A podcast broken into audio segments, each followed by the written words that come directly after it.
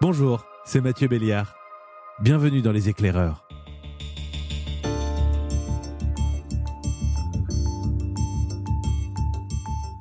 Aujourd'hui, j'ai envie de vous demander comment vous allez. Euh, Non pas juste euh, la question euh, rituelle hein, qui n'attend pas forcément de réponse, mais comment vous allez vraiment? En quelques mois, on a été confinés, déconfinés, reconfinés même, et côté moral, on ne va pas se mentir, hein, ça nous a parfois secoués. Au printemps dernier, comme nous tous, le professeur Nicolas Franck a vécu le premier confinement comme un choc. C'était surtout très déréalisant, le monde était différent, tout était vraiment modifié considérablement, appauvri, fermé, coupé, vide. Ça, m'a fait très peur, je pense comme tout le monde, je me suis senti perplexe. Et puis, ce psychiatre dans un hôpital à Lyon, spécialiste de la résilience chez les personnes avec des troubles mentaux sévères, s'est dit qu'il était urgent d'agir. Alors il a lancé une vaste étude pour mesurer les effets du confinement sur notre santé mentale. Depuis, il a transformé cette étude en livre.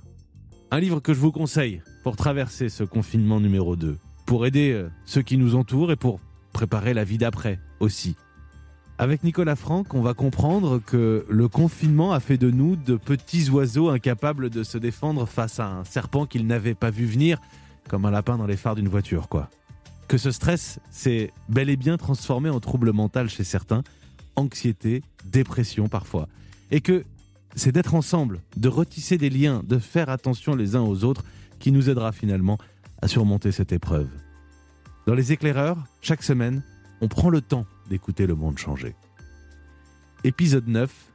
Le coronavirus et le confinement qui va avec vont-ils nous rendre fous?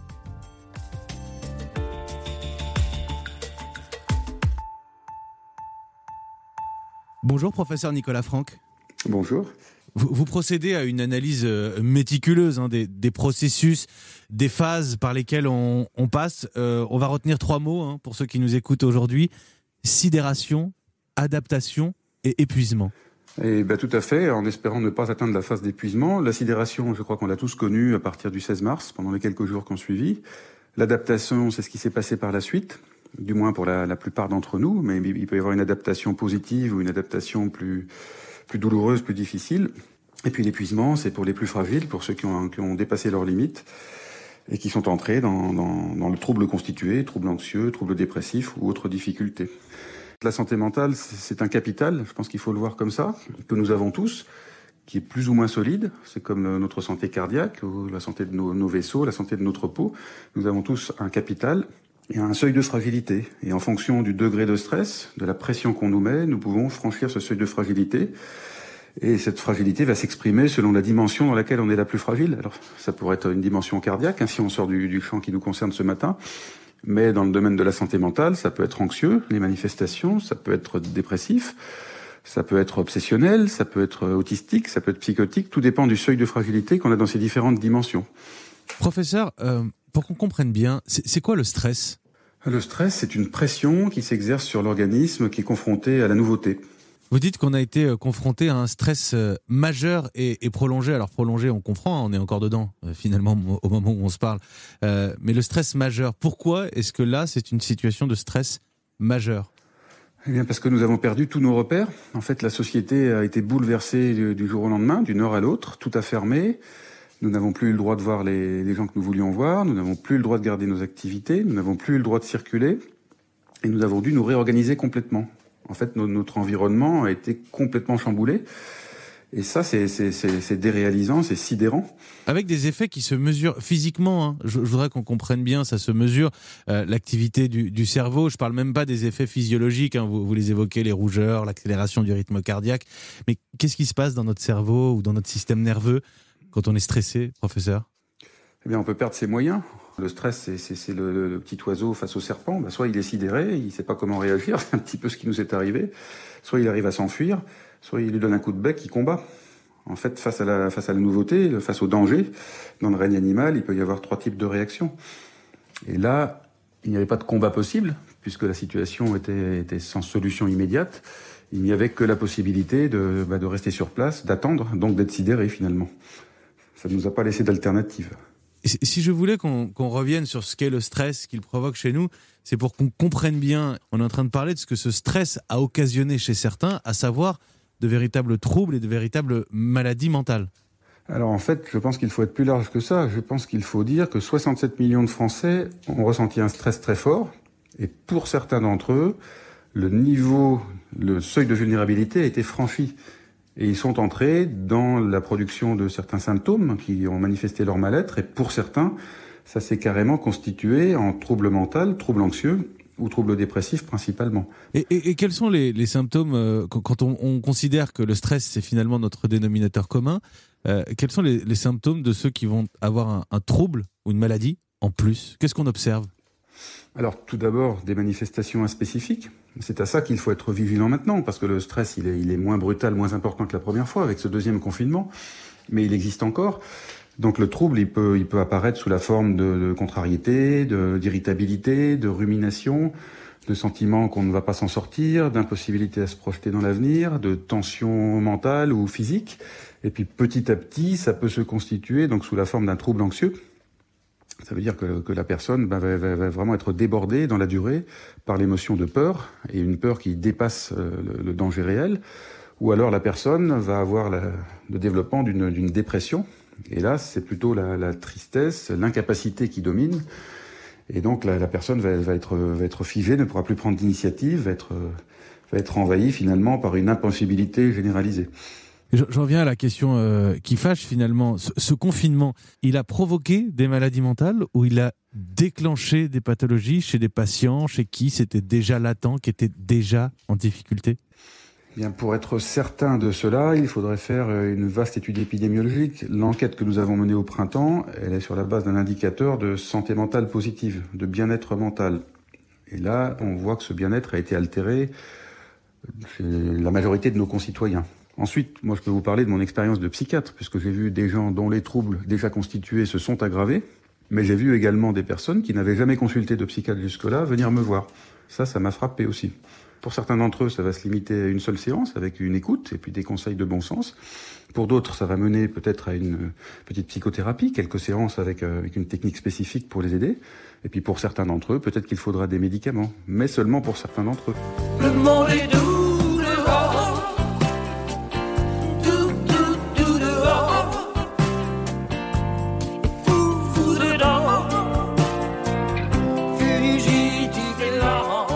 Nicolas Franck, on va, on va rentrer dans le détail et, dans le concret aussi, finalement, pour ceux qui nous écoutent et qui connaissent une nouvelle phase de confinement. On croyait qu'on en était euh, sorti.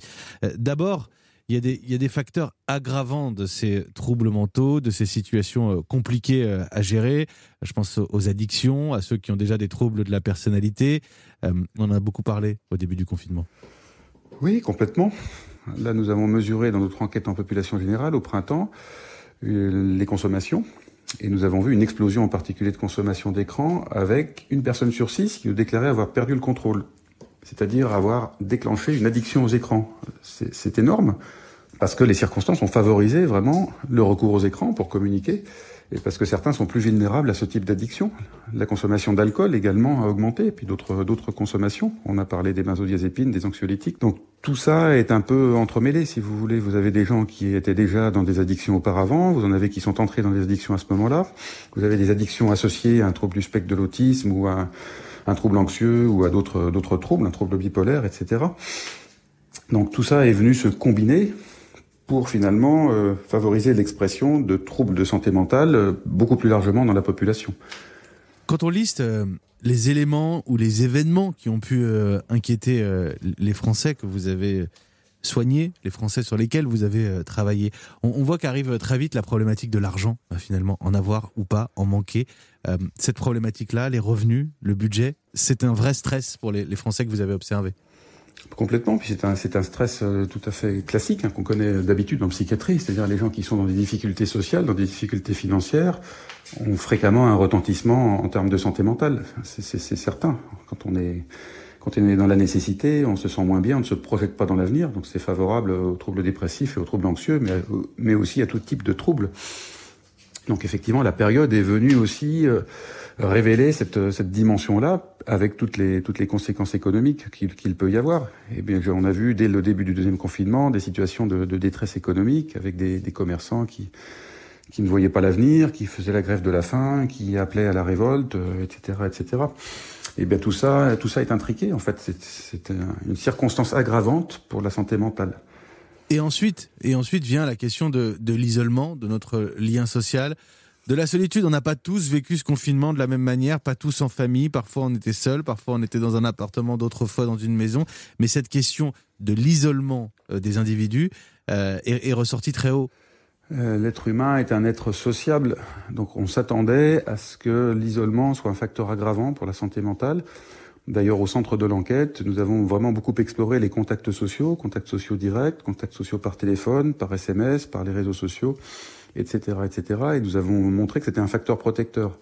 Plus les personnes étaient en interaction avec autrui, meilleur était leur, leur bien-être mental, mieux se maintenait leur santé mentale. Et tous ceux qui ont été isolés seuls étaient euh, fragilisés encore plus que les autres. Donc je vous suis bien, il y a eu effectivement euh, ce, cette addiction aux écrans, cette perte de contrôle euh, que certains ont dénoncé, mais en même temps vous, vous saluez euh, l'avènement des, plateformes réseaux sociaux évidemment, mais on pense à, tout ce qui a pu permettre le télétravail ou les apéros Facebook, etc. etc. Bah oui, imaginez si on avait été confiné bah, comme au Moyen Âge ou comme au 19e siècle, tout seul chez soi avec une, une plume et, et, un papier pour, pour écrire, avec une lettre qui met des semaines à partir, à revenir pour la réponse ça aurait été évidemment bien pire. On a, on a maintenu finalement nos contacts, on a maintenu notre santé aussi grâce à ça. C'est à la fois, ça peut être à la fois un mode d'expression de notre fragilité, d'une certaine fragilité, mais c'est également un, facteur de résilience euh, complètement évident. Alors dans notre enquête, les facteurs protecteurs en termes de contacts sociaux, c'était les contacts directs, le téléphone, les échanges directs via les réseaux sociaux, quand on, quand on se parle sur, sur Zoom, sur Skype, etc. Mais ça n'était pas le fait d'aller sur euh, Facebook, LinkedIn, etc., mettre un post. Ça, ça n'était pas corrélé spécialement à un maintien du bien-être mental.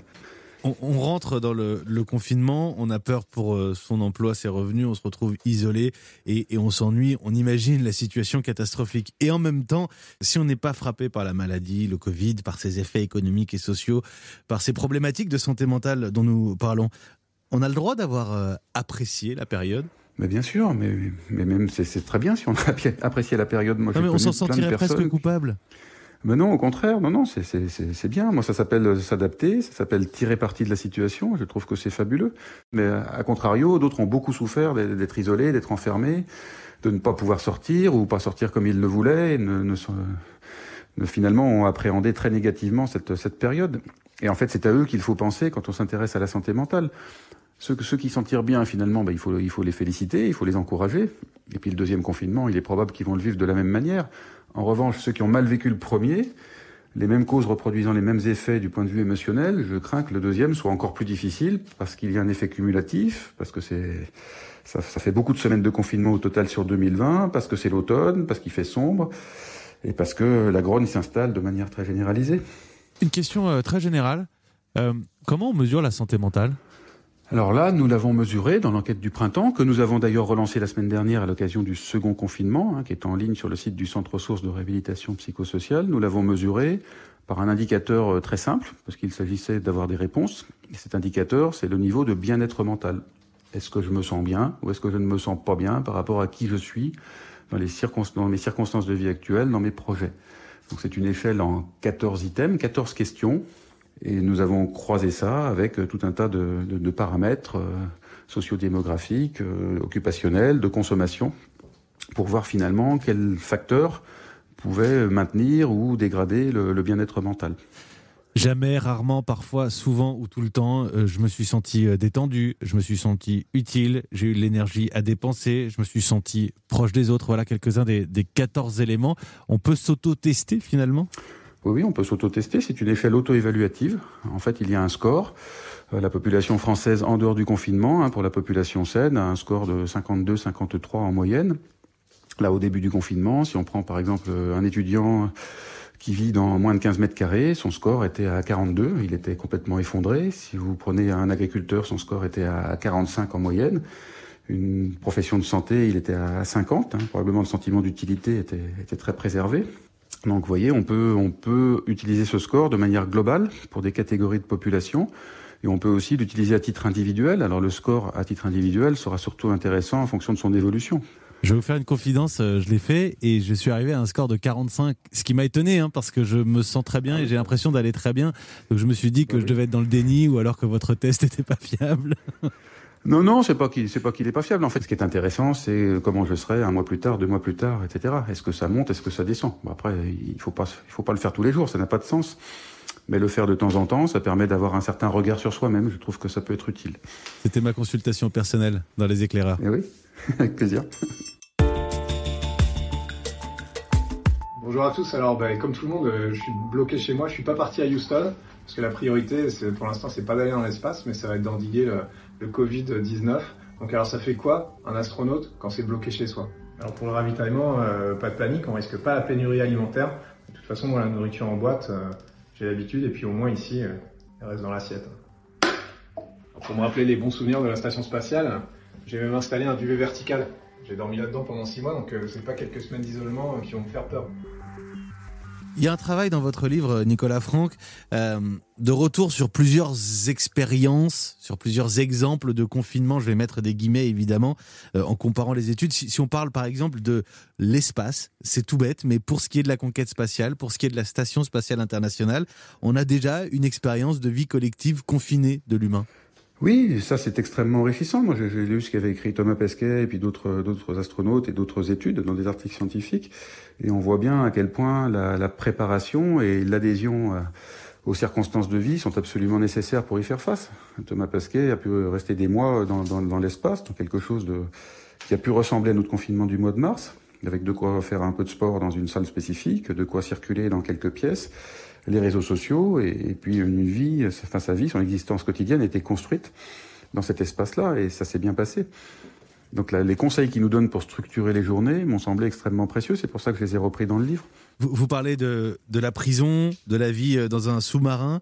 Euh, je retiendrai les navigateurs. Tiens, on est en, en plein vent des globes. Les navigateurs qui ont des hallucinations quand ils sont trop longtemps, trop seuls en mer?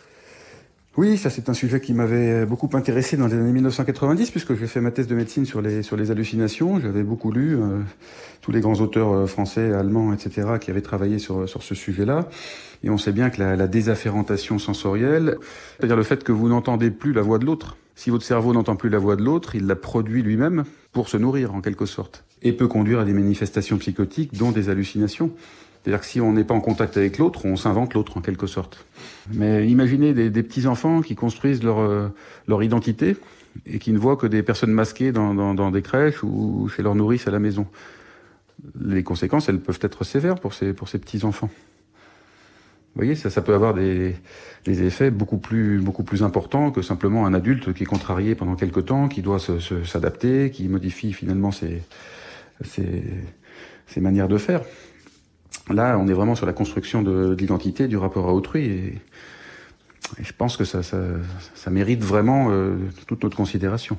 On en revient toujours à cette question. Euh, on a vraiment besoin les uns des autres, en fait. C'est quand même l'enseignement de cette année 2020.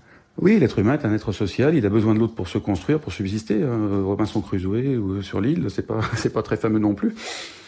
On ne peut pas se passer de l'idée de l'autre, voire de la voix de l'autre.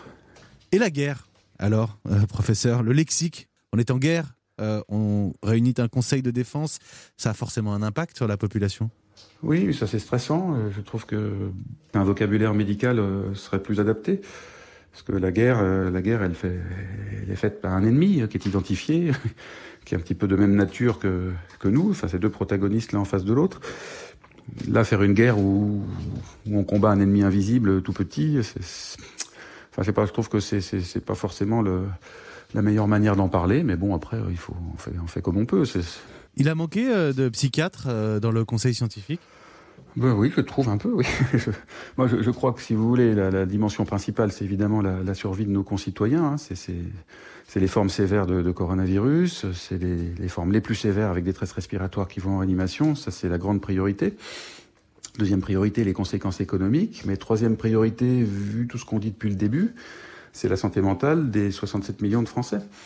Donc oui, je, je trouve que ça, ça mériterait d'être considéré au premier plan, comme les deux autres dimensions.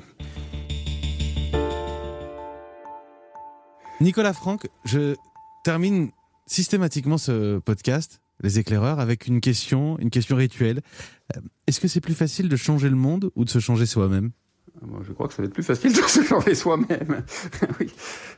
Qui a le pouvoir de changer le monde ou alors, euh, effectivement, euh, un changement négatif peut, être imposé si on, a, le pouvoir de le faire.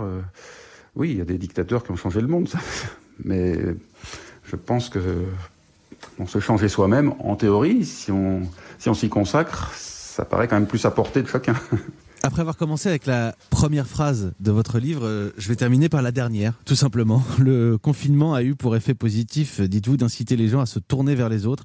Se préoccuper d'autrui permet de se sentir utile, ce qui est volontiers salvateur face à un péril collectif. Je retiens qu'on n'a pas seulement besoin des autres, mais on a besoin aussi de se tourner vers les autres, de se donner. Oui, euh, la solidarité est extrêmement importante. Bah, d'abord, ça, donne un sens à ce qu'on fait, à nos actions, à, notre vie. Et puis, euh, supporter ensemble l'adversité, c'est également quelque chose qui est plus facile que qu'individuellement. Donc, on a toutes les raisons finalement de, se tourner vers les autres. Mais la crise, elle interroge aussi notre relation à nos consommations, à nos déplacements. J'espère qu'il en restera quelque chose. Cette frénésie de consommation, cette frénésie de kilomètres parcourus, on peut peut-être la remettre en question. Je pense que les, communications à distance euh, ben, vont peut-être s'installer un petit peu plus dans la société, que ça limitera euh, la pollution, et ça c'est aussi quelque chose qui est, qui est intéressant. Merci beaucoup, professeur Nicolas Franck. Merci à vous. Vous venez d'écouter Les éclaireurs avec Nicolas Franck. Ce psychiatre vient de publier Covid-19 et détresse psychologique 2020, l'Odyssée du confinement. C'est aux éditions Odile Jacob. Les éclaireurs est un podcast Europe 1 Studio avec Juliette Berger à la programmation, Fanny Rascle à la production et Jean Lénaf à la réalisation. La semaine prochaine, je peux déjà vous le dire, on parlera des pères, ou plutôt des nouveaux pères, une espèce en voie d'apparition qui pose pas mal de questions. Vous allez peut-être vous reconnaître. On prendra le temps d'écouter le monde changer. À très vite dans les éclaireurs.